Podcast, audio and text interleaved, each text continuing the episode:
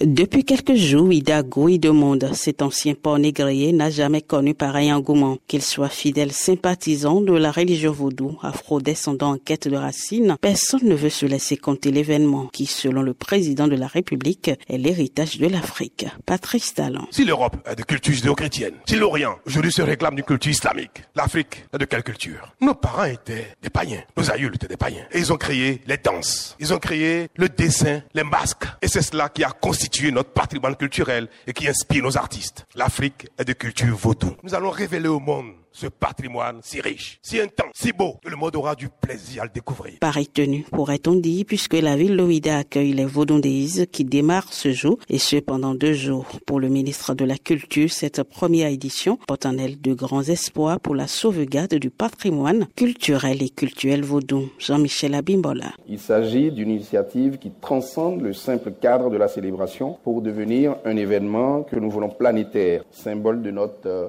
héritage culturel. Ça vise à célébrer les arts, la culture et la spiritualité vaudou euh, dans un élan de redécouverte et de réappropriation de notre patrimoine. Les vaudondéis entendent surtout redorer le blason de cette religion criblée de tous les maux, selon le professeur d'université Capo Maouillon, président du comité des rites dont la mission est de travailler à éviter la désacralisation de ce patrimoine. Le Bénin est considéré comme étant le berceau de, du vaudou.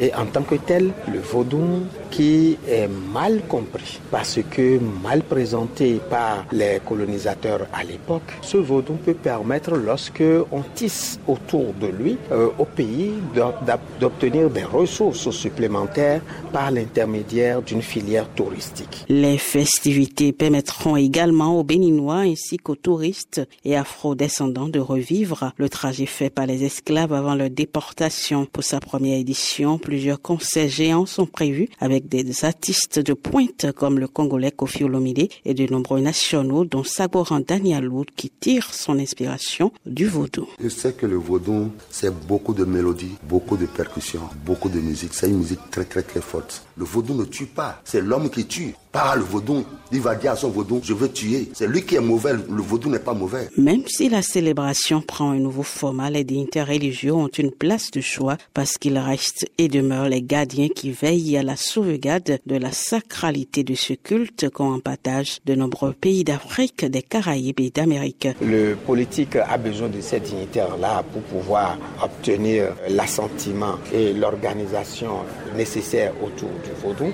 Les dignitaires aussi ont besoin du politique pour que le vaudou soit davantage révélé. Les festivités se dérouleront au sein de la cité historique de Ouida et sur la plage à proximité de la porte du non-retour. De Cotonou, Ginette Fleur dans des au Afrique?